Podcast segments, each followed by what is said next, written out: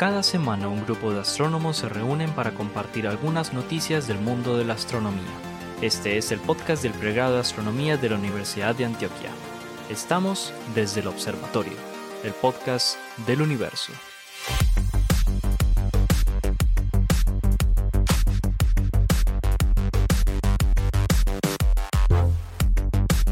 Bienvenidos nuevamente a Desde el Observatorio el podcast del pregrado de astronomía de la Universidad de Antioquia.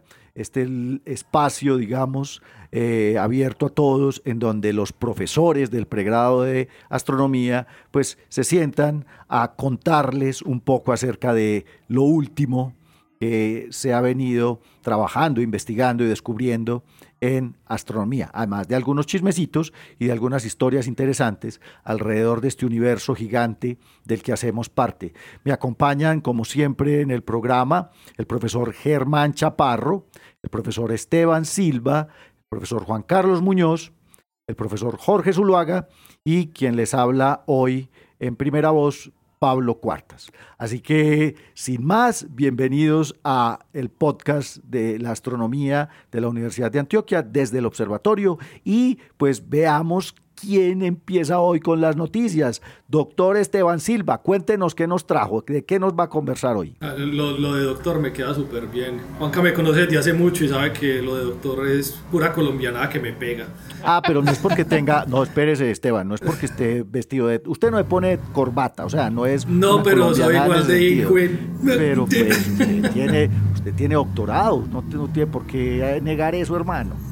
No, no, o sea, en realidad, sí, yo lo voy a decir.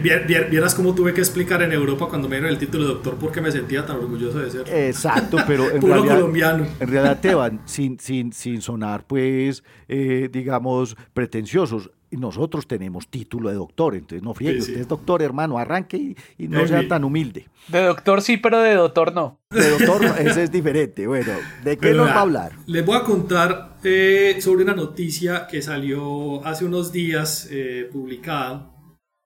Voy a partir primero por contarles eh, cómo, lo, cómo midieron lo que van a medir. Ustedes saben eh, que para medir, por ejemplo, la presencia de planetas alrededor de estrellas que no son el Sol, hay muchos métodos. Uno de ellos utiliza el movimiento que tiene esa estrella debido a la presencia de otro objeto que se encuentra cerca. Así es como se han encontrado, por ejemplo, los famosos Hot Júpiters, que son esos eh, planetas que están muy cerca a la estrella madre a la cual pertenecen y que lo que hacen es, dado que tienen una gran cantidad de masa, nosotros alcanzamos a ver un pequeño movimiento que se mide dentro del espectro de estos objetos para que, como no somos capaces de ver ese objeto que llamamos planeta que está al lado, podamos, sin embargo, inferir su presencia debido a ese movimiento que hay ahí. Eso, eso es una cosa muy interesante porque realmente es una técnica que fue desarrollada hace mucho tiempo que nos permitió, después de varios eh, cientos de años, medir la presencia de planetas alrededor de otras estrellas. Ese movimiento es particular y claramente tiene que darse en objetos que estén relativamente cerca a nosotros para nosotros alcanzar a ver ese pequeño movimiento en los espectros de esas estrellas. Eso se ha hecho aproximadamente acá en el vecindario solar hasta, no sé, unos, unos pocos kiloparsec de distancia eh, realmente es una técnica bastante utilizada. Pues unos investigadores estaban estudiando una estrella supergigante roja que está bastante cerca a nosotros y encontraron que el cambio del brillo de esa estrella era muy particular y daba la indicación de tener alrededor de ella un objeto masivo pero que no había podido ser observado desde ningún punto de vista. La ventaja que tenemos nosotros es que, pues, eh, bueno, ventaja, es que objetos que están muy cerca, nosotros podríamos tratar de alguna manera de observar esos planetas que están alrededor. Realmente muy pocos han sido observados directamente, eh, creo que son como 11 o 15 nomás que han sido observados directamente, pero este en particular tuvo una característica especial y era que era increíblemente masivo. Y con increíblemente masivo le estoy hablando que sale de las proporciones de lo que es un planeta habitual. Los planetas pueden ser tipo Júpiter o inclusive un poco más, más masivos, perdón, y por eso se llaman super Júpiter. Y porque la cercanía permite esa medición que tiene del movimiento del tambaleo que presentaría la estrella. Pues estos investigadores, haciendo las medidas de ese objeto que hay ahí al lado, encontraron que las estimaciones de la masa de ese objeto que había ahí estaba alrededor de unas tres masas solares. lo que es increíblemente extraño para ser un planeta. Pues estos señores lo que encontraron es la detección del el agujero negro más cercano a la Tierra, que es un agujero negro de tres masas solares. Y se encuentra alrededor de una gigante roja. Alrededor de una gigante roja. Y se encuentra eh, eh, ubicado Qué pena, yo creo que la gigante roja está alrededor del agujero negro. Ah, se, orbitan el uno al otro. Se orbitan el uno al otro, son un sistema binario, pero, pero ya, ya les voy a dar un dato del por qué es eso extraño, porque yo también pensé inmediatamente que yo, Juanca, pues gigante roja seguro la que va alrededor. Pero, pero este, este objeto lo llamaron el unicornio en el artículo, Primero por la baja masa que tiene. Los agujeros negros de baja masa no habían sido observados, son bastante, bastante raros. si ya los de masas intermedias eh, son raros, los de baja masa son muy raros. Segundo, porque un agujero de, negro de tres masas solares tan cerca, y con cerca es que esto está a 1500 años luz de distancia. ¡Ay, esto es aquí a la vuelta! Es aquí al lado. Está increíblemente cerca. Y tercero, porque lo normal que hemos observado de las detecciones de agujeros negros es precisamente la presencia de estos objetos a través de sus efectos secundarios generalmente asociados con un gas que es acretado sobre el agujero negro. Pues en este sistema binario. este no tiene. Correcto. Este sistema binario no tiene disco de acreción. O sea, nada de rayos X. Pero debe ser, que están muy lejos el agujero de la. De la, de la Seguramente están lo suficientemente lejos. Sin embargo, no solo se detectó el tambaleo de la supergigante roja, sino que se alcanzan a observar cambios en la luminosidad de la estrella. O sea, hay tránsito. Y no, no, no, no. Y eso está asociado directamente con que la fuerza de marea ejercida por el agujero negro está deformando la superficie de la estrella.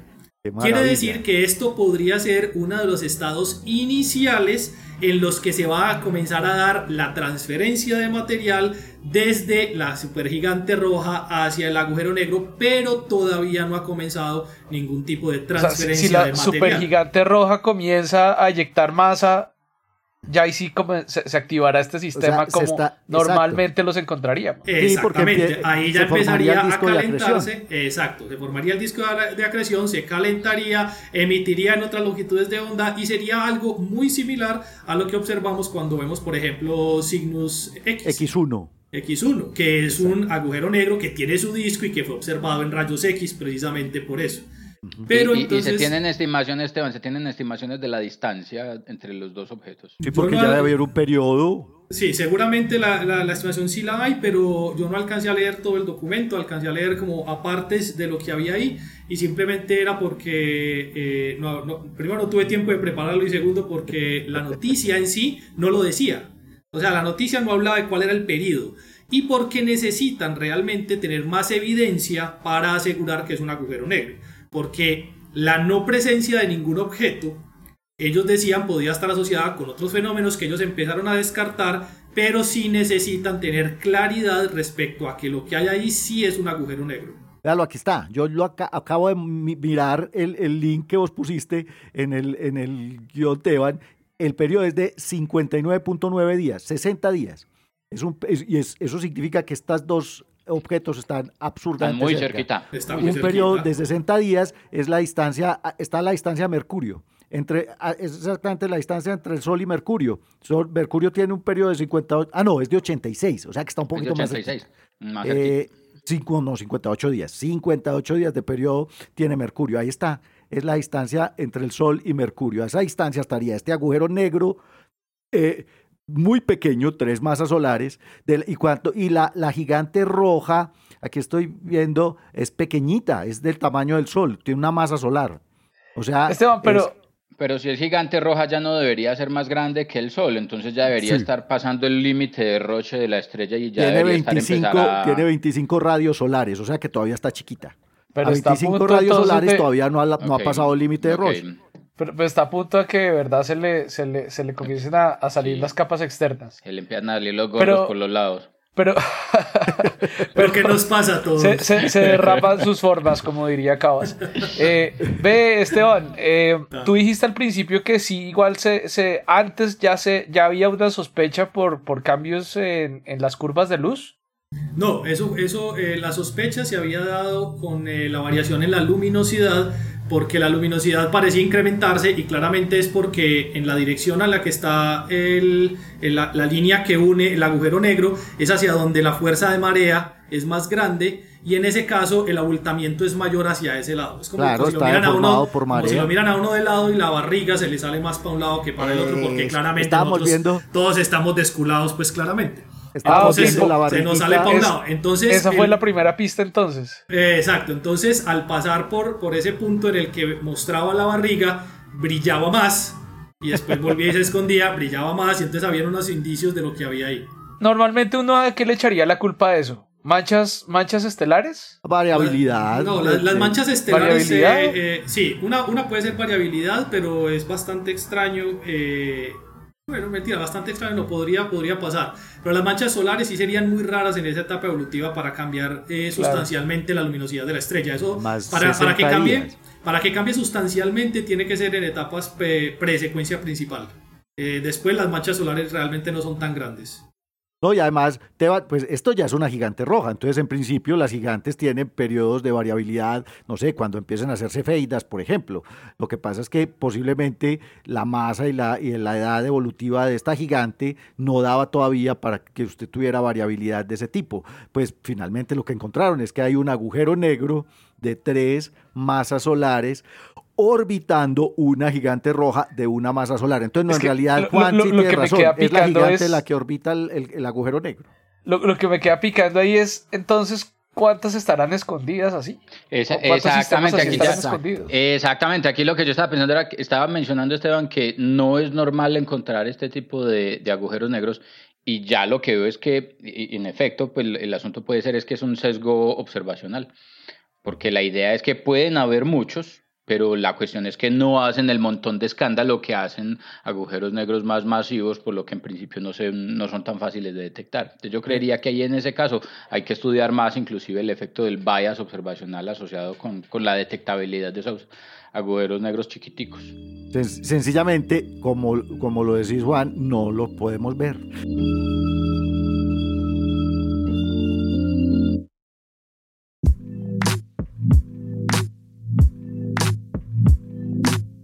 Muy bien, don Esteban. Excelente noticia. Este, este sí es el, o sea, este sí es el peligroso porque es el que está más cerquita a la Tierra. Ahora empiezan a salir eh, eh, programas en, en Chistori Channel acerca del agüero negro que nos va a tragar a 1500 ¿Cuántos años, luz es que era, decías 1500. 1500 años luz. Eh, 1500 en Eso es aquí a la vuelta a tres, de la... a, a tres parsecs de distancia. A tres parsecs. Bueno, oigan, yo, yo, yo es que estoy que me hablo, hombre, y que les cuento, porque es que hoy yo quiero celebrar. Hoy estamos celebrando, hoy tenemos cumpleaños en el podcast de astronomía del pregrado. Pongan atención. Tú estás aprovechando que no, que no ha llegado Jorge para celebrar un cumpleaños. Sí, sí, además, eh, ah, es que no, Jorge enseguida ya entra y, y nos regaña, pero no, no importa, aquí vamos a celebrar estamos de celebración, sobre todo los cosmólogos. Juan Carlos tiene bombas y, serpentinas puestas ahí en la casa porque, porque el telescopio espacial Hubble está cumpliendo años, 31 años de trabajo continuo desde abril de 1990. El 24 de abril de 1990 fue lanzado el telescopio espacial Hubble, que todos hemos escuchado hablar del telescopio espacial, así no hayamos visto una foto del telescopio o alguna imagen que él haya tomado, yo estoy seguro de que por lo menos todos los que escuchan el podcast saben qué es y que existe el telescopio espacial Hubble. De hecho, pues es más fácil que todos hayamos visto una foto del telescopio espacial y no sepamos que, fue tomada por el telescopio. Exacto. Hemos visto cantidades de imágenes de galaxias, de nebulosas, de supernovas, de estrellas variables, de cúmulos, tomadas por el telescopio espacial. Pues este maravilloso instrumento científico está cumpliendo 31 años. Fue lanzado el 24 de abril de 1990 por el eh, transbordador espacial eh, Discovery y le sucedió algo muy parecido a nuestro otro telescopio espacial al que estamos esperando que lancen en octubre, que fue que le tocó esperar. Le tocó esperar unos cuantos años embodegado, guardado. ¿Por qué? Porque él estaba programado para ser lanzado muchísimo antes, creo que era en 1987, pero ustedes recuerdan, en enero del 86 él transbordador Challenger explotó durante el despegue en enero de 1986 y eso, digamos, detuvo todas las misiones espaciales del transbordador. Pues finalmente, en 1990, el Discovery puso en órbita el telescopio espacial a unos 540 kilómetros de altura para quienes eh, lo siguen. Uno incluso puede ver pasar el telescopio eh, eh, en una noche clara al atardecer. 540 kilómetros de altura desde hace 31 años le ha dado 181 mil vueltas al planeta Tierra. 181 mil vueltas. 7.200 millones de kilómetros ha estado viajando el telescopio espacial y mientras tanto pues ha hecho una cantidad absurda de observaciones, de descubrimientos y de imágenes. Tenemos un álbum increíble. Si ustedes recuerdan la historia del telescopio, fue interesante porque cuando se lanzó en 1990 estaba todo el mundo esperando pues a tomar las imágenes más increíbles de los objetos más lejanos del universo y resultó que el telescopio no enfocaba bien. Un pequeñísimo error técnico en el pulido, digamos, de la curvatura del telescopio, que es de menos, ojo pues, de una 500 parte de milímetro, eso es del orden de los 2000 nanómetros. Imagínense, un error en la curvatura de apenas 2000 nanómetros produjo que el telescopio fundamentalmente fuera miope. Y entonces los astrónomos estaban absurdamente decepcionados porque no podían ver imágenes de objetos lejanos con la claridad que se esperaba del mejor instrumento óptico que se había puesto en el espacio y tuvieron que diseñar unas gafas para el telescopio espacial. Que, sin mencionar, Pablo, que estuvo guardado todo ese tiempo sin darse Además, cuenta que estaba guardado miope. Sí, porque eso fue uno de los errores más grandes de la NASA. ¿Cómo es que esta vaina guardada nadie se le ocurrió hacerle pruebas al espejo, pruebas ópticas para que esta vaina, después de que ya estaba en el órbita, ¿qué hacemos? Pues tuvieron que ir el transbordador espacial en la primera misión de servicio en el 93, en, en, diciembre del 93, el, el transbordador le puso gafas al telescopio, el COSTAR, que era el Corrective Optics Space Telescope Axial Replacement, unas gafas. Y a partir de ahí el telescopio entonces sí empezó a trabajar. Vea, yo les doy datos ñoños. El telescopio espacial ha producido 18 mil y punta de papers científicos sobre cosmología, ciencias planetarias, evolución estelar, sobre el universo en general. Ha hecho más de 1.5 millones de observaciones, o sea, 1.5 millones de observaciones programadas por, la, por el Instituto de Ciencias del Telescopio. Ha observado más de 48 mil objetos individuales, porque otra cosa es cuando él toma una fotografía de campo profundo, por ejemplo, el Ultra Deep Field del telescopio espacial, pues en una foto salen 10 mil galaxias, 15 mil galaxias, etc. No, eh, esto es objetos individuales, más de 48 mil objetos individuales. Hemos descubierto lo que usted no se imagina, pero además hay que decir que el telescopio espacial ha cumplido, digamos, con el objetivo primordial para el que fue diseñado y puesto en órbita, y era medir la expansión del universo. Pues por eso tiene el nombre de Edwin Hubble. Es el padre de la cosmología moderna y quien descubrió que el universo se expandía. Pues el telescopio espacial fue puesto en órbita fundamentalmente para medir la expansión del universo, calcular la tasa de expansión de la cual hemos debatido mucho aquí y obviamente calcular la edad del universo. Pues la última medida que acaba de ser publicada, yo me imagino que Juan ya la conoce porque en, en, podcast pasados estuvimos hablando del tema. Y hay una apuesta activa. Jorge, bienvenido. Acaba de llegar Jorge al podcast. Exactamente. Hay una apuesta sobre el tema de cuánto vale la tasa de expansión. Pues la última fue combinando, ojo pues, combinando datos del telescopio espacial de cefeidas que las, las, han estado, digamos, afinando el, la cefeida como candela estándar y de Gaia. Resulta que Gaia se ha vuelto un excelentísimo socio del telescopio espacial y la última, la última medida publicada ahorita en diciembre de 2019 es de 72 kilómetros por segundo por megaparse. Si usted pone eso en un calculador cosmológico que yo me tengo por ahí de Caltech muy interesante, eso equivale a unos 13.300 eh, millones de años de antigüedad, eso también dependiendo obviamente, y, nuestro cosmólogo nos corrige, de cuál sea la proporción de energía oscura y de materia que usted ponga en las, digamos, en los parámetros cosmológicos. Pero la idea es que el telescopio ha descubierto las cosas más lejanas del universo. En 2012 descubrió el primer récord, pues, de la galaxia más lejana del universo, Z igual a 10.7, que equivale a unos 12.800 millones de años luz de distancia con ciertos parámetros cosmológicos. Y en estos días hablamos aquí de GNZ11, que creo que Juan también la mencionó, la galaxia más lejana descubierta en una fotografía de campo profundo del telescopio espacial, 12.860 años luz de distancia. La última foto que tomó fue justamente un día antes de su cumpleaños, el 23 de abril de 2021, y tomó una imagen de una de las estrellas más raras de la Vía Láctea. Se llama AG Carinae. Y AG Carinae, yo me imagino que Esteban, que es nuestro eh, eh, astrónomo estelar, sabe que AG Carinae es una supergigante azul de tipo Wolf-Rayet, pero tiene una característica especial que se llaman variables azules muy luminosas. Esta estrella tiene 55 masas solares y es un millón de veces más luminosa que el Sol. Y está aquí también en la casa, está como unos 20 mil años luz de distancia del sistema solar en la constelación de Carina. Pues solamente en la Vía Láctea se conocen 18 estrellas de este tipo. Es una estrella que está expulsando materia de una forma increíble. Es más, uno ve la foto del telescopio espacial de AG Carinae y parece una nebulosa planetaria, pero en realidad fue la última expulsión de plasma, digamos, grande que tuvo, que se calcula fue hace unos 10.000 años. Esto es una cosa increíble, pues parte de lo que el telescopio espacial ha venido haciendo los últimos 31 años.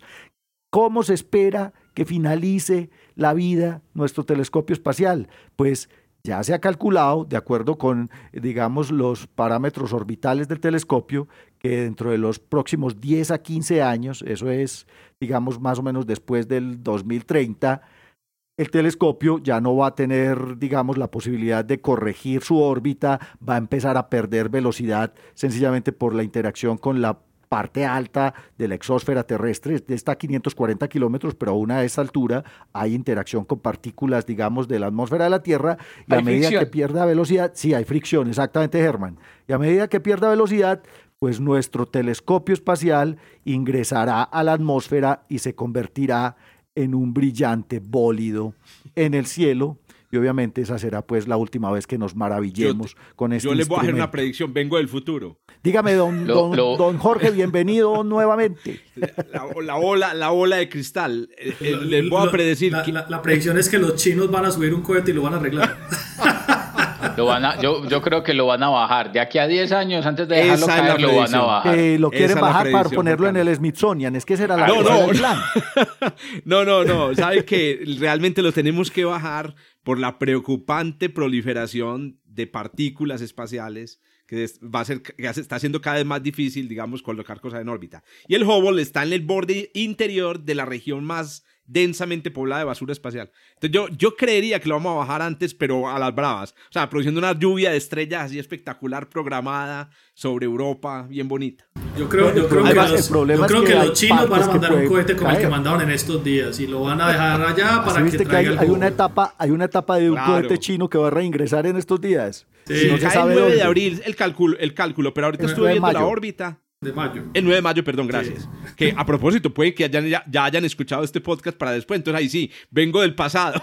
vengo del pasado y cae en el Océano eh, eh, Pacífico. ¿Ya calculado que va a caer en el Pacífico? No, no, sino que al ver la órbita del 9 de mayo eh, pasa, pasa en, por, el, por la mitad del Pacífico, más o menos, bueno, por la costa de, de Sudamérica del Pacífico y sube por el, el, el Atlántico Sur y entra a China si no le cae a los chinos, le pues cae de ellos, Pues es la basura de ellos.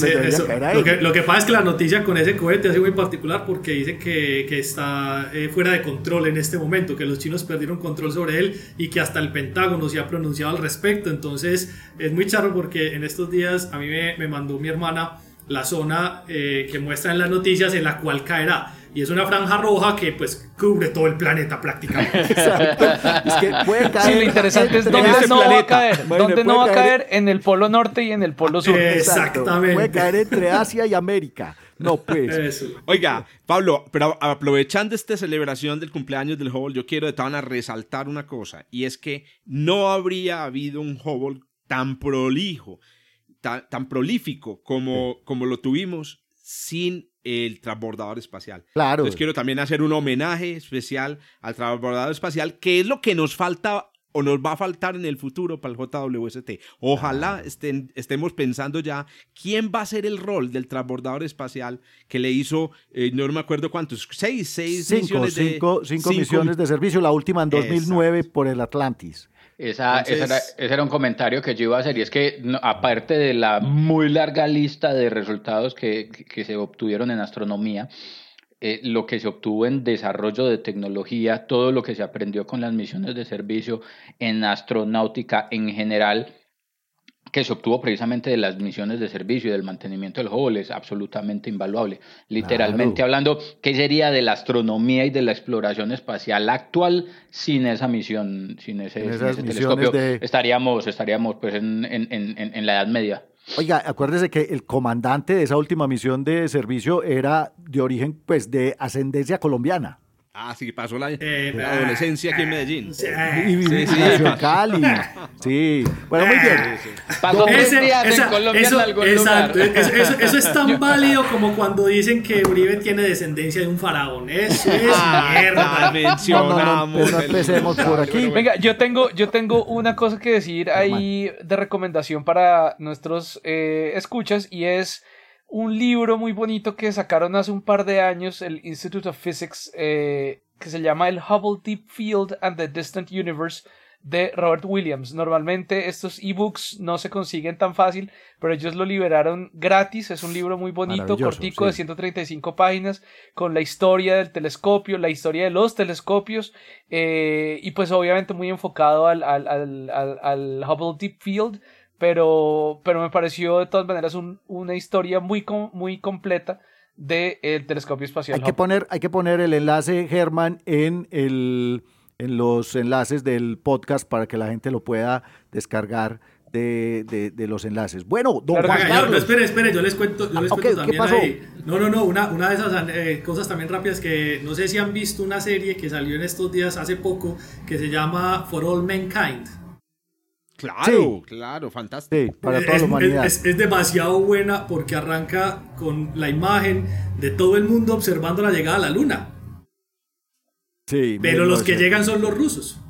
Ah, genial. Véanse la serie un universo paralelo. Porque está brutal. Un universo paralelo.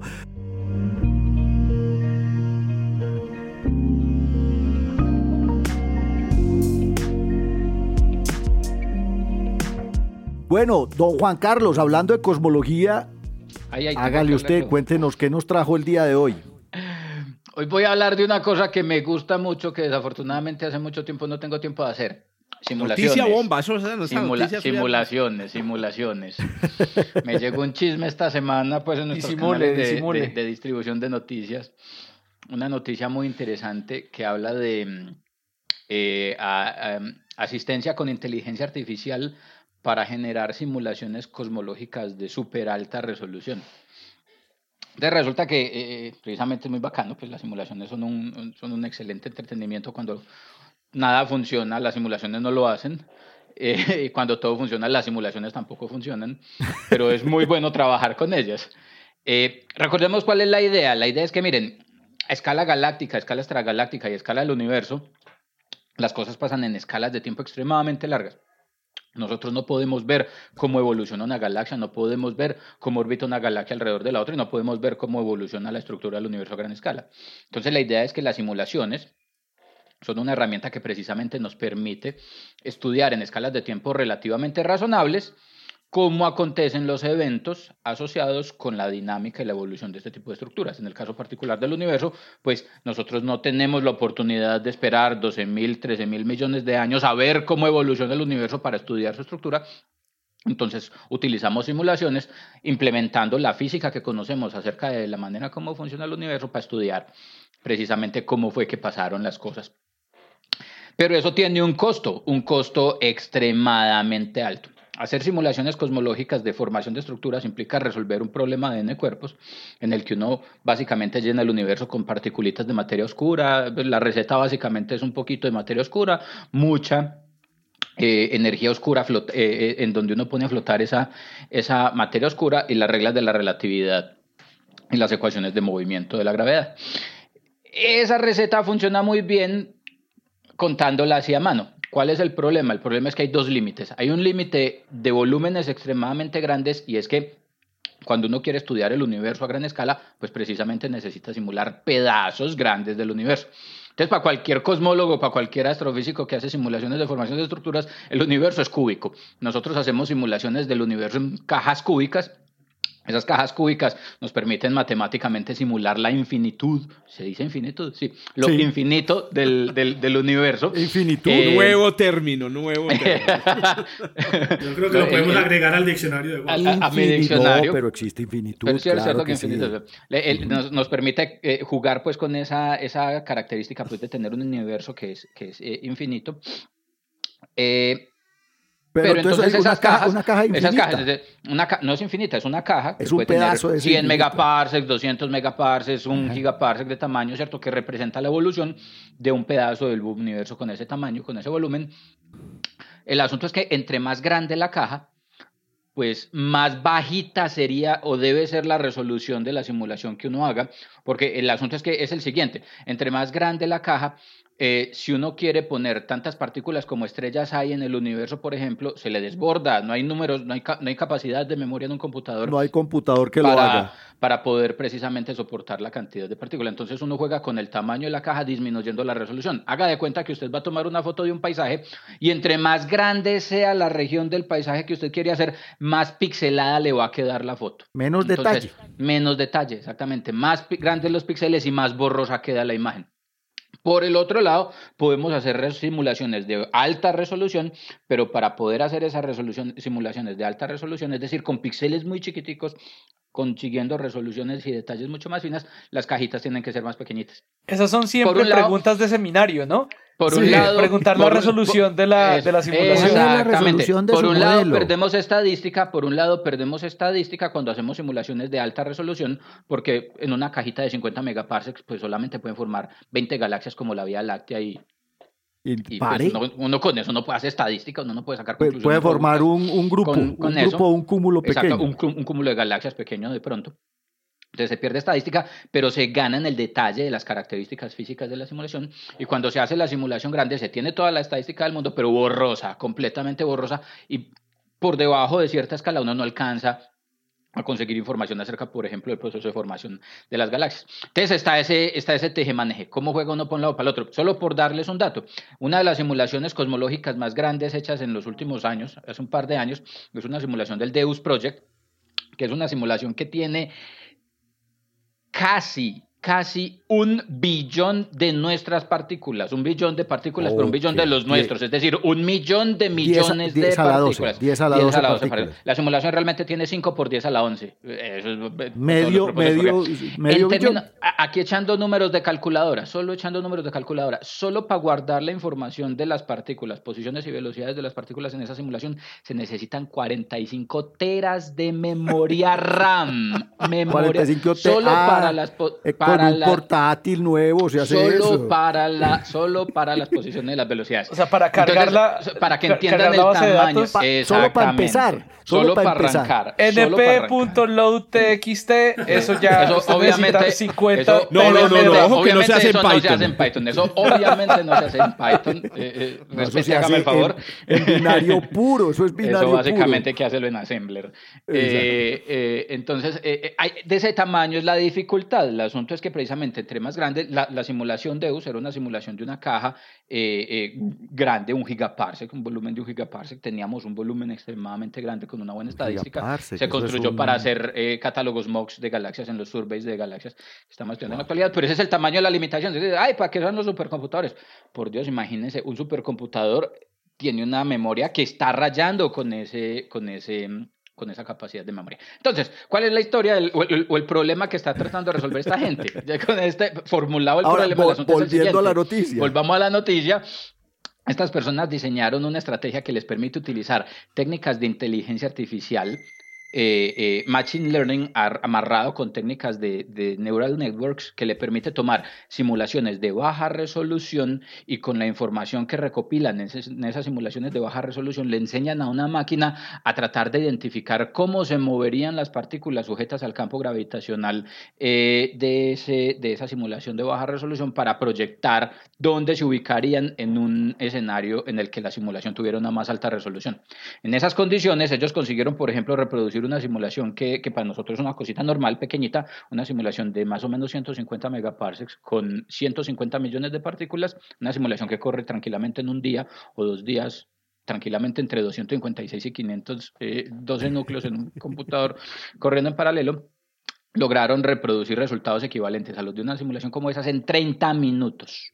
Ah, se le bajaron un factor de 20. Le, bajaron todo el tiempo de cómputo, haciendo un escalamiento, haciendo la simulación mil veces más grande, es decir, ya no teniendo 130 millones de partículas, sino 130 mil millones de partículas, lograron incrementar la resolución de esa, misma, de esa misma simulación por un factor de tres, tres órdenes de magnitud, perdón, en, en, en, en, masa a un costo de tiempo de exclusivamente 16 horitas. Es decir, esa simulación de 130 mil millones de partículas en un clúster con 10 mil procesadores hubiera corrido en un mes y consiguen hacer esto en, en, una, en, una, fracción de un día. ¿Por qué es importante esto? esto? Esto es importante porque realmente cuando uno hace cosmología y esa estructura a gran escala, la estadística es importante.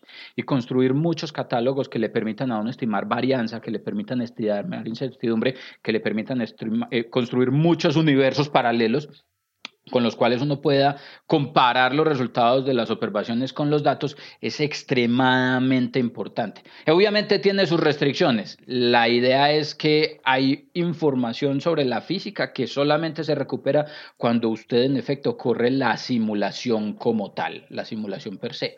Pero por ejemplo, para la tarea de construcción de catálogos, para la tarea de eh, algunos estadísticos, este tipo de herramientas realmente ofrece una posibilidad y una oportunidad extremadamente valiosa eh, para analizar los datos de los surveys eh, del universo a gran escala que se están cocinando justo en este momentico y que dentro de un par de años van a empezar a encartarnos con datos que probablemente no vamos a tener si no desarrollamos este tipo de herramientas la capacidad de analizar de manera apropiada.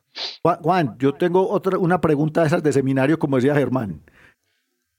Cuando yo hablo de un billón de partículas o medio billón de partículas, 10 a la 11 partículas en mi simulación, esas partículas ¿qué son? O sea, yo estoy metiendo ahí protones, galaxias, estrellas. No, no, son partículas rastreadoras de la materia oscura, no son, no son ah, partículas elementales. Partículas rastreadoras de materia, partículas de materia, ya. Exactamente, es como si usted cogiera una, una, exactamente, es como si usted cogiera una torta y la partiera en pedacitos. Cada pedacito de la torta para nosotros es una partícula en la simulación que no representa un grano de arena, un grano de azúcar o un átomo, no, representa una porción de la masa de la eso Es una masa. Un, elemento representativo de la masa de esa región del universo. Y Juan, ¿y uno y qué tan masivas son esas partículas, por ejemplo? O sea, depende, de la, depende del tamaño de la caja. si la caja es ah, muy grande, la masa de la partícula es grande y por eso uno pierde, tiene pixelotes muy grandes. Ah, si la caja es pequeñita, la particulita es pequeñita y usted tiene pixelitos chiquiticos es una maravilla esto. Y esta solución adolece del mismo inconveniente de todo el machine learning y es que al final vos logras hacer una cosa, pero no supiste cómo. Eh, es una de las cosas que mencionan en el, en el, en el pre-release. Estas eh, personas de Carnegie Mellon están involucradas. Y uno de los comentarios que decían es que trabajamos en este asunto durante dos años y, súbitamente empezó a funcionar. Y, yo me empiezo a leerlos, a hablar los pocos pelos que me quedan en la cabeza. Es como. Por eso se llama inteligencia artificial. es que el computador, no, el computador lo hace solito. Yo, peleo con eso. Yo, a mí eso, yo, peleo con eso. Tenemos que entender qué es lo que está pasando por detrás. No seamos perezosos, por Dios. No, no, no, es eso no es pereza, eso no es, pereza, sino que el machine utiliza unas distribuciones de probabilidad dentro de los cálculos que hacen, y claro, esas distribuciones de probabilidad puede que a veces se combinen todas y de, y a veces no. Tiene un principio de incertidumbre gigantesco. Entonces, adolecen en efecto de, ese, de ese problema. No, yo, Sabes que yo creo que estamos en una era, eh, yo no sé, Germán, que ha trabajado, también Esteban, si compartirán esta opinión. No sé si Juancho y, Pablo también han trabajado en Machine Learning, pero creo que estamos en una era de transición. De no usar Machine Learning a usar un Machine Learning informativo.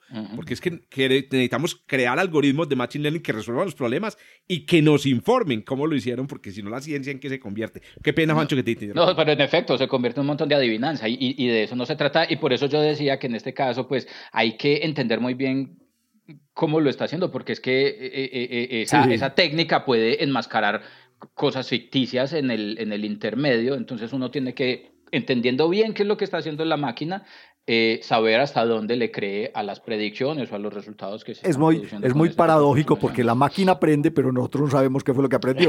Eh, la máquina aprende, pero nosotros no aprendimos. Puro machine learning. Bueno, don Jorge. eso, eso, eso, no es puro machine learning. No, esperen un momento antes de que le den la palabra a Jorge, que quiero, quiero salir eh, como el hidalgo de, de Juan Carlos Muñoz y decirles que según la Real Academia de la Lengua, infinitud sí existe. Sí existe, pero yo se lo dije. Y, es, que y ojo, es que suena rarísimo, la infinitud es una cualidad del infinito. infinito. Exacto. Eh, la infinitud es qué tan infinito, qué tan infinito, imagínense esto, es, qué tan infinito es una cosa, imagínense usted. Imagínense qué, tan, infinito es el infinito. El infinito, el infinito es el infinito.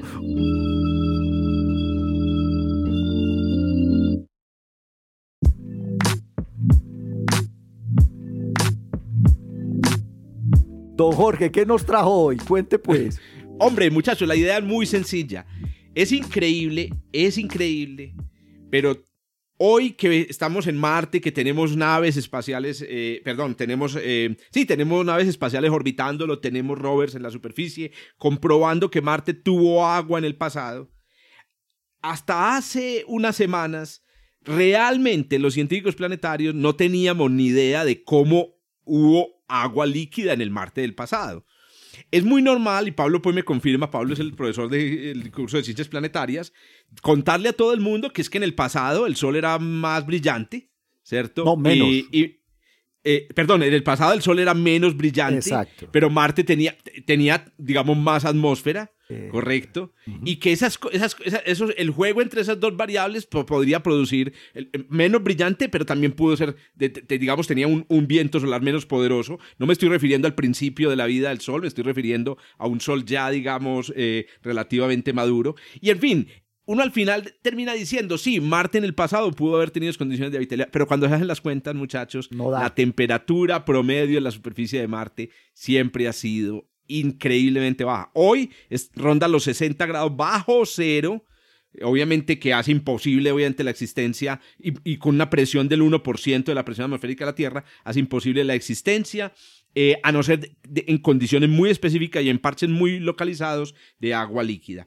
Pues resulta que acaban de publicar en el PNAS, que es el em, Proceeding of the National Academy of Sciences, que es una revista de alto perfil en, en, los Estados Unidos, acaban de publicar una serie de modelos muy interesantes, muchachos.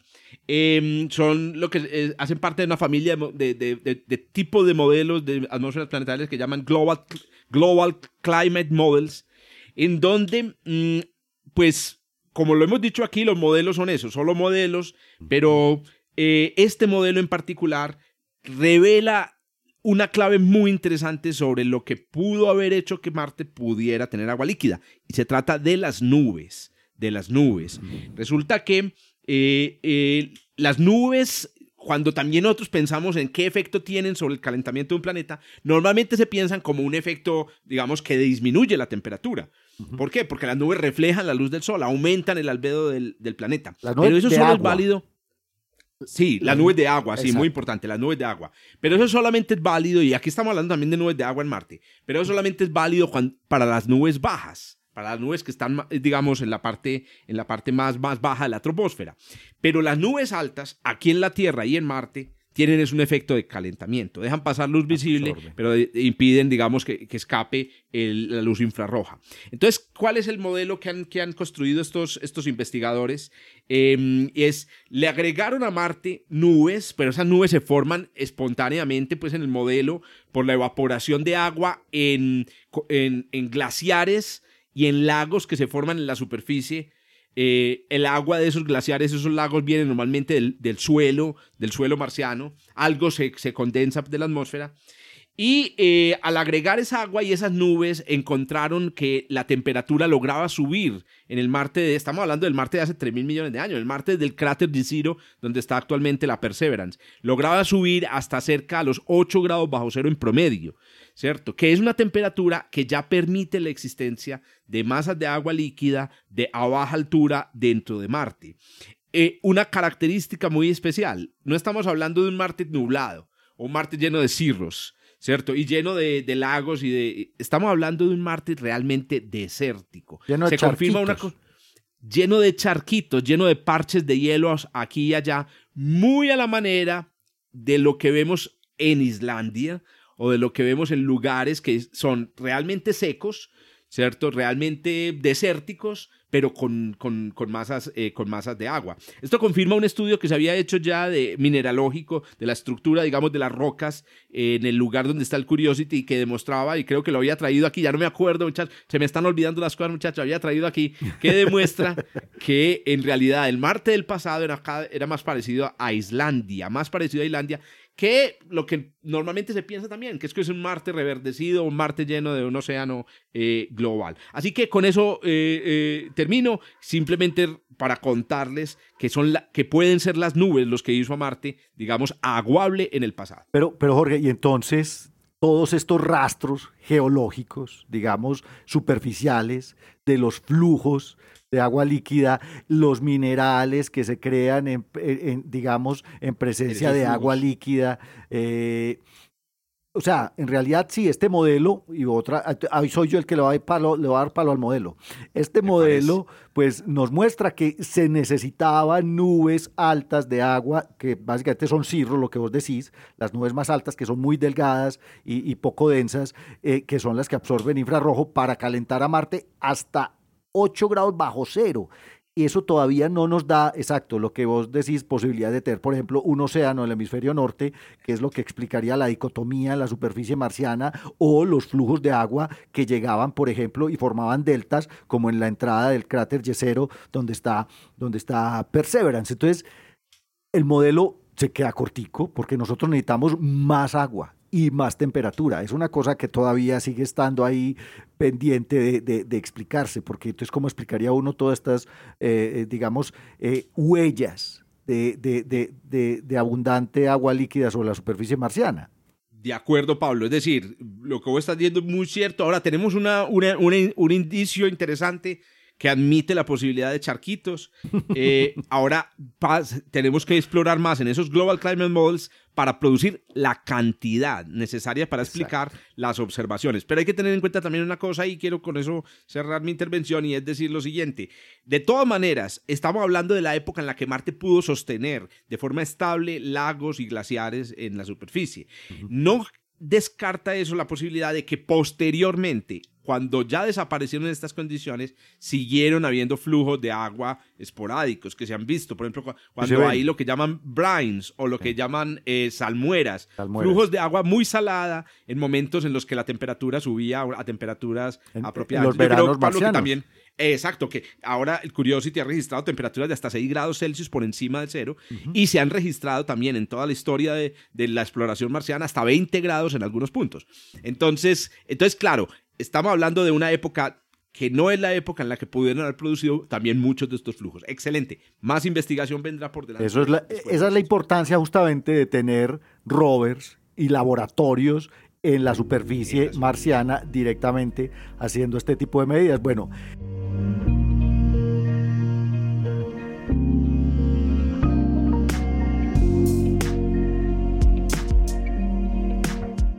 Mis queridos eh, podcast eh, aficionados.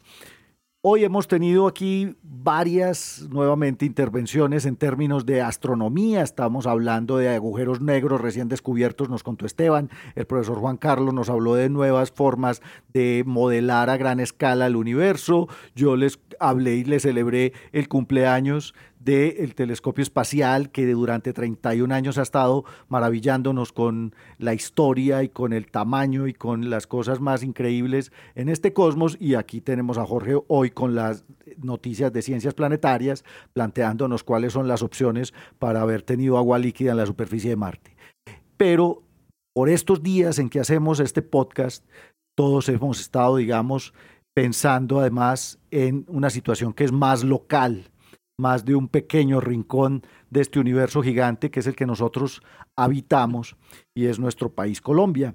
Y hemos estado, pues, digamos, eh, asistiendo a una serie de eventos desafortunados en términos de el escalamiento de la violencia y el escalamiento, obviamente, del malestar general de la población colombiana y, pues, obviamente, también eh, viendo la reacción por parte del Estado colombiano frente a esta escalada, digamos, de, malestar y de, de protesta eh, popular.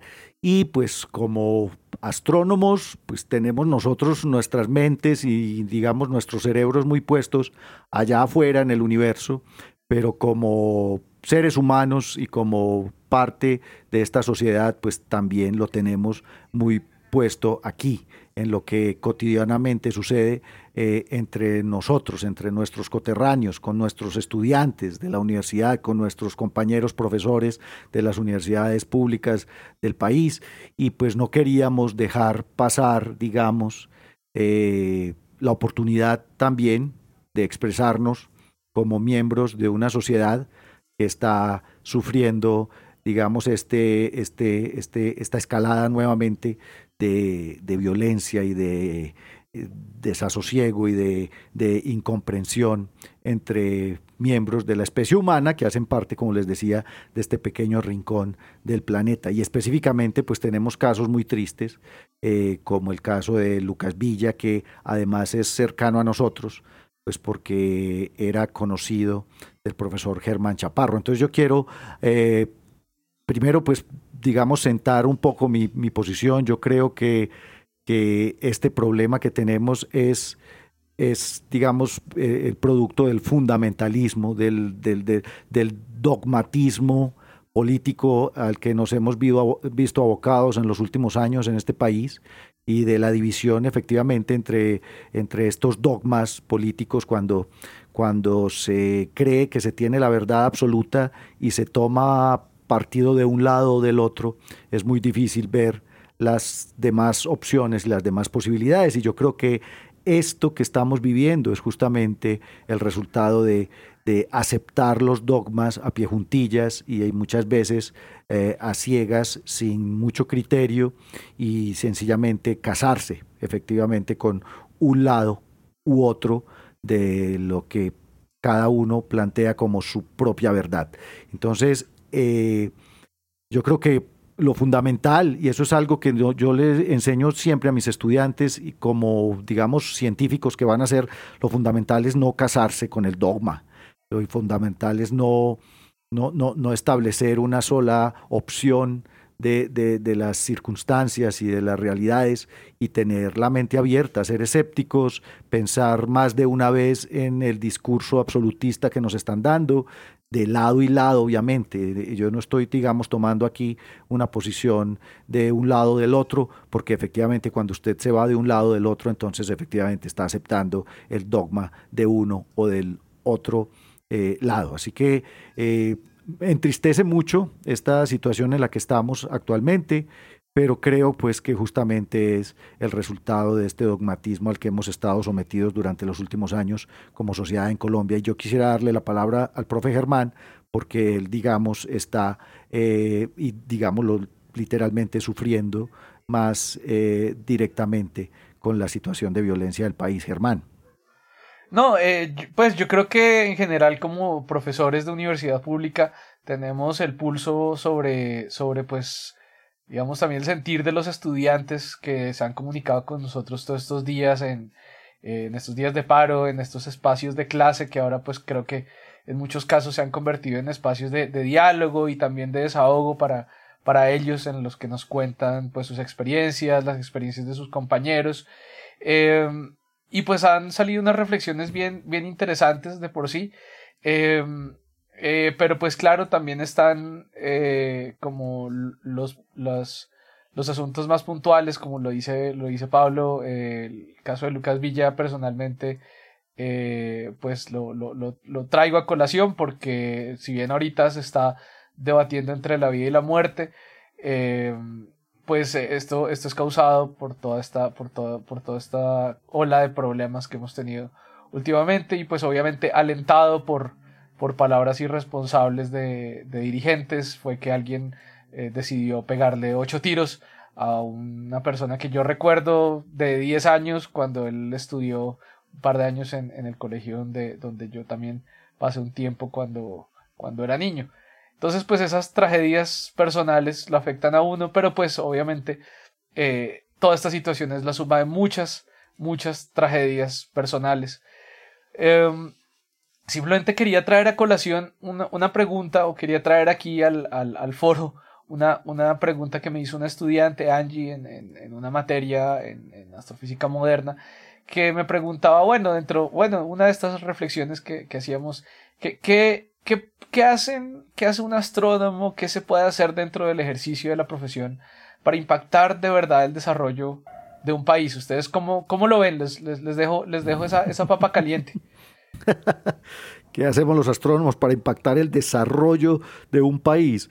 Pues si lo piensas en términos económicos, posiblemente no sea muy significativo, pero yo creo que en términos sociales y de educación y de, reconocimiento, digamos, de, la, infinitud del universo, como lo plantea ahorita Juan Carlos, eh, a un astrónomo le cabe el universo en la cabeza y entonces eso ya digamos, le cambia de alguna manera la forma en que ve un pequeño rincón del universo como nuestro país. A mí eh, hablar del universo me saca un poco de las nimiedades de la especie humana que finalmente pues trascienden en lo personal, pero no en lo a, nivel cosmológico, digámoslo así. El, el, el astrónomo, yo, yo no puedo, digamos, concebir que el astrónomo valide eh, eh, las vías de hecho y la violencia en contra de otro ser humano después de entender que le costó tanto al universo producir materia eh, viva, inteligente y consciente. Entonces, yo creo que nosotros podemos hacer poco de pronto pensando en el desarrollo económico, pero creo que podemos hacer mucho educando, enseñando y ampliándole la mente a todos los que podamos, a todos los que estén a nuestro alcance. No sé, Esteban, Jorge, Juan Carlos, qué opinen al respecto. No, no, se nos olvide que nosotros estamos en una sociedad basada en el conocimiento. Y, y, esa, es, esa es la punta de la lanza de la, de la sociedad que, que, habitamos actualmente, de la sociedad de la que hacemos parte.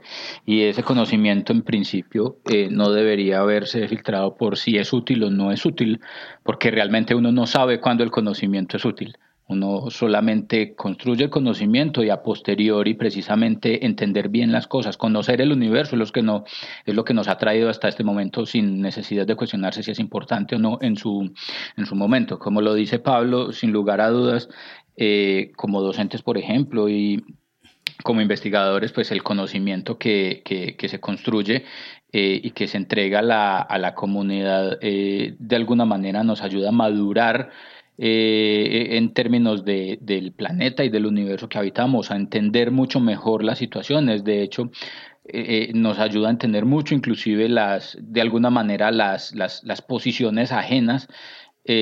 cuando entendemos la manera distinta como ocurren las cosas en diferentes partes de un planeta, en diferentes partes del universo. Entonces yo creo que en términos generales, eh, como una sociedad basada en conocimiento, eh, la astronomía y la profesión y la, y la comunidad de astrónomos tienen mucho que aportar eh, al, al, país académicamente, culturalmente y, y, socialmente.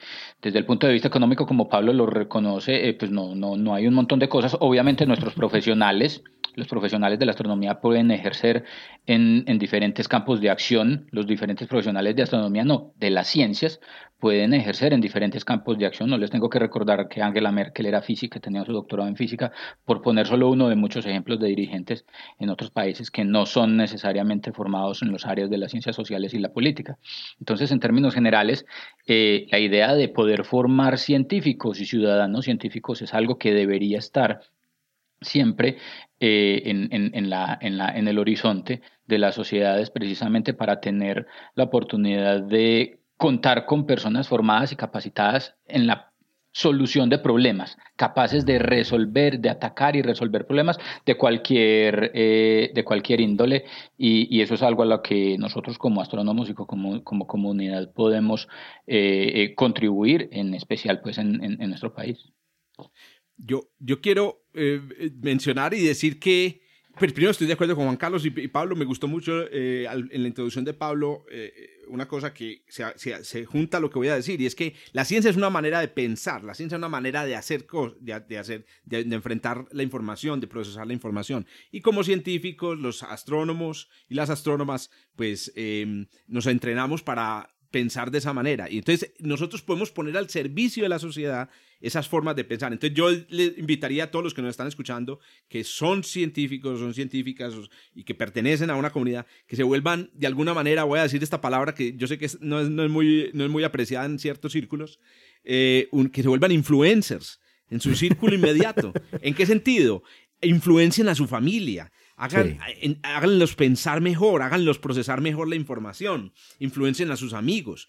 Y, otra cosa que quería decir, influencienlo con la manera de pensar científica. Otra cosa que quería decir, respondiéndole, si alguna vez Angie está escuchando esta, esta, esta intervención, y Angie, los compañeros que plantearon esa, esa inquietud que dijo Herman, y es que el hecho de, de que seamos o que trabajemos en astronomía no nos hace distintos, en el sentido de que no nos hace ciudadanos diferentes. O sea, ¿qué podemos hacer? Marchar ¿Qué podemos hacer? Revelarnos. ¿Qué podemos hacer? Política. Por ahí escuché una frase muy bonita de Antonio Machado, que fue pues, una persona víctima, creo que de la represión política, me, corregirán por favor, en, en España, que decía que hay que hacer Exacto, que hay que hacer política, porque si no, otros la hacen por nosotros. Y lo peor, o lo más probable, contra nosotros. Entonces esa es otra cosa. Los astrónomos y las astrónomas no somos diferentes a todos los seres humanos y podemos marchar, podemos salir a, eh, eh, manifestar nuestros, eh, promover, ser, ser partes activos del cambio y también ser políticos. Yo quiero, yo quiero agregar a eso que, que si realmente el hecho de nosotros, por ejemplo, llegar a decir eh, que la astronomía particularmente no produce de manera directa un beneficio económico, yo creo que el que países como Estados Unidos, Canadá, Australia y la Unión Europea le apuesten a la astronomía con los porcentajes económicos que se, que se destinan para este tipo de actividades, claramente no es gratis. Y eso generalmente es porque lo que producimos desde astronomía no necesariamente se ve reflejado en el capital directo, sino que se ve reflejado en, capitales indirectos. Y eso quiere decir el desarrollo técnico y tecnológico que ha salido de las áreas básicas como la física y la astronomía se ven reflejados en otro tipo de cosas que hacen que la sociedad salga adelante y se mejore desde el punto de vista técnico, no solamente ya desde el punto de vista de los conocimientos que podemos desarrollar para entender la naturaleza que tenemos a nuestro alrededor. Entonces, pensar que el astrónomo va a salir a producir plata como lo haría un banquero, eh, eh, claramente no es una comparación. Nosotros que salimos es a producir una cantidad de conocimiento que cuando se aplica desde un punto de vista técnico, produce desarrollos. Y eso se ha visto claramente en los últimos 80 años, después de más o menos la eh, Primera y Segunda Guerra Mundial, donde toda esa ciencia básica se ha movido a ser aplicada para desarrollos eh, técnicos. Algo que muy poca gente eh, conoce, por ejemplo, es que la teoría de la relatividad está en los satélites que nos permiten que se pueda ubicar una persona con un teléfono. Y eso está porque hubo un desarrollo de una ciencia básica aplicado a un montón de cosas técnicas que nos permiten encontrar eso. Las cámaras que tienen los dispositivos que graban los celulares que están en las marchas provienen de desarrollos generalmente asociados con la astronomía porque era la necesidad que surgía desde el punto de vista de cómo mejorar la ciencia a través de instrumentos para poder estudiar. Entonces ahorita hablábamos del telescopio espacial Hubble que tiene una cámara, aparte de tener un espejo, el espejo sí se inventó hace muchísimo más tiempo, pero entonces esa cámara, esa cámara digital que había ahí, esa cámara no fue una casualidad que fue una cámara digital, fue una necesidad de pasar de las películas químicas que teníamos en astronomía a algo que fuera también un desarrollo científico. Entonces, nosotros no producimos plata per se, pero estamos dentro de la sociedad y de hecho, si se van a pensar en la astronomía, la astronomía es la única ciencia que uno, bueno, no sé si la única, pero diría una de las únicas ciencias que ha sido transversal a cualquier área de la historia de la humanidad.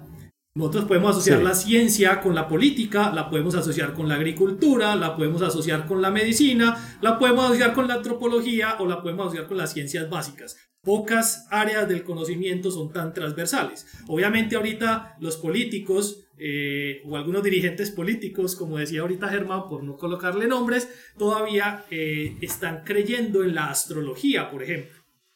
Y es menester de nosotros llegar a ese tipo de personas que son nuestros dirigentes a explicarles el por qué la diferencia es necesaria y por qué se ha hecho un desarrollo intelectual, técnico y científico durante los últimos 400 años que salimos del oscurantismo, también dominado por algún tipo de entidad eh, cualquiera que queramos llamar, con alguna cruz, que permitió que ese conocimiento saliera y se desarrollara de una manera más técnica y más independiente de alguna manera del hombre. Entonces es necesaria la astronomía dentro de la sociedad, como lo es la matemática, como lo es la biología y como lo son lo que se conocen como las ciencias básicas del conocimiento.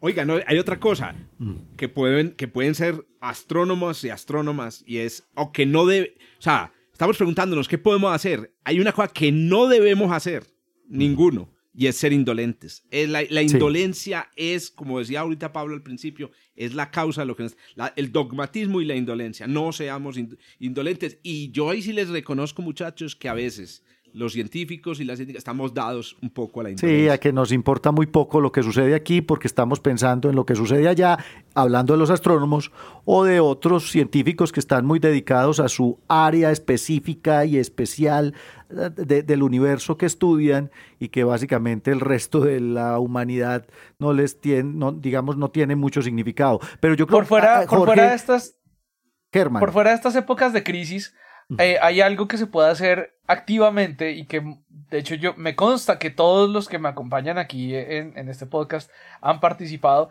en proyectos inter y transdisciplinarios. Eso es algo importantísimo. Sacar la cabeza de la arena en la vida cotidiana también significa proponer nuevos proyectos utilizando las habilidades que uno tiene por su campo súper específico que se entrenó durante años y llevarlos a otras áreas eh, que pueden tener otro impacto diferente. Eso es algo que uno puede hacer activamente, es algo que es una decisión que uno toma, porque es salirse un poco de la zona de confort para, eh, para poder aportar en otras áreas del conocimiento. Eso me parece que también es algo importante que se pueda hacer eh, en nuestro ejercicio de la profesión. Y es, y es, y es importante, Germán, resaltar algo que también, digamos, es característico de los astrónomos. Yo lo he visto pues en otros científicos, pero especialmente en los astrónomos, y es que somos divulgadores y somos apropiadores sociales del conocimiento. Y nos dedicamos muchos de nosotros a, hacer cosas como esto, pues hablar en un podcast de radio para que la gente eh, eh, eh, aprenda cositas sobre el cosmos, los planetas y las estrellas. Pero también, efectivamente, eso nos acerca, digamos, de una forma diferente a la gente al público en general, digámoslo así, a las personas que no, son eh, eh, expertas en ciencia y que sencillamente tienen un interés personal o eh, por aprender un poco más sobre el universo y la naturaleza. Entonces eso también nos da un papel importante y es que ese discurso con el que nosotros le llegamos a las personas debe ser un discurso abierto, debe ser un discurso, un discurso equitativo, debe ser un discurso no dogmático y obviamente, como lo dice Jorge, sí, con, todo el interés, digamos, puesto en, en, en la sociedad de la cual hacemos parte. Yo creo que estamos pasando por momentos difíciles como país, como sociedad. Juan dice una cosa importante y es que la sociedad está basada en el conocimiento, pero tristemente eso yo lo, eh, lo percibo un poco más como una utopía, especialmente en mi sociedad. Muchas sociedades sí tienen, digamos, la vanguardia del conocimiento, pero a, nuestra sociedad le falta, le falta mucho todavía tener conciencia de que eh, el conocimiento te hará libre, digamos, como dirían los, los, los ilustrados del siglo XVIII. Entonces, eh, no sé si mis queridos compañeros quieran mencionar algo más, alguna otra idea. Eh, y si no, mucha solidaridad con la gente que está pasando la mejor, más, mal. Yo creo, yo hace poco dije, en Twitter que estábamos frente a una, a una mm, eh, generación de cristal académico. Y bueno, ya hice mi, mi, catarsis con, con, mis, con mis estudiantes en un foro por ahí en Twitter. Eh, pero también leí una, una muy bonita por ahí, un Twitter muy bonito de alguien por ahí que dijo, no vuelvo a decir eso. Y entonces yo ahí también quiero hacerles un homenaje a todos los jóvenes que han puesto el pellejo. Yo les confieso que yo no he salido a una sola marcha porque me da miedo. Eh, y, y, esas personas valientes que, han, que le han puesto el, pellejo, eh, maravilloso. Espero que cuando escuchen este podcast pues ya haya pasado lo peor. Eh, y no porque debamos eh, revisar, eh, no, no, debamos olvidarlo, porque es que no debemos olvidarlo, es otra cosa. Pero sí, es, sí les digo, les mando este mensaje, cuando, las cosas se han degradado mucho, también tengan cuidado, tengan más cuidado, que están muy degradadas y, y tal vez hay también momentos en los que uno debe marchar y otros en los que no. Cierto. Sí, la invitación es a cuidarse, a cuidarnos, a ser solidarios, a no ser indiferentes y obviamente el reconocimiento a los valientes, a los valientes que salen a, marchar y a gritar por lo que es un derecho para todos.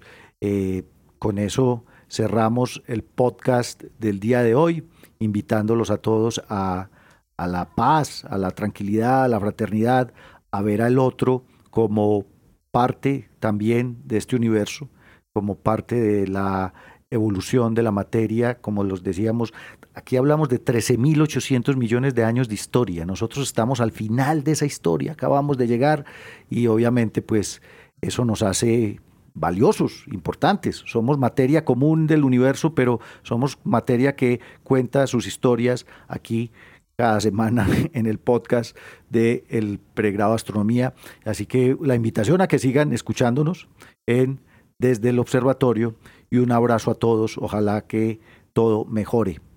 Chao, chao. Hasta luego. Chao, chao. Muy bien. Muchachos, gracias por este, este, podcast. Estuvo muy bonito, además de las noticias. Esto último me, me, gustó mucho, me tocó el alma, hombre, eh, tenerlos a ustedes, diga alguna manera eh, debatiendo acerca de este despelote del lugar del universo en el que vivimos.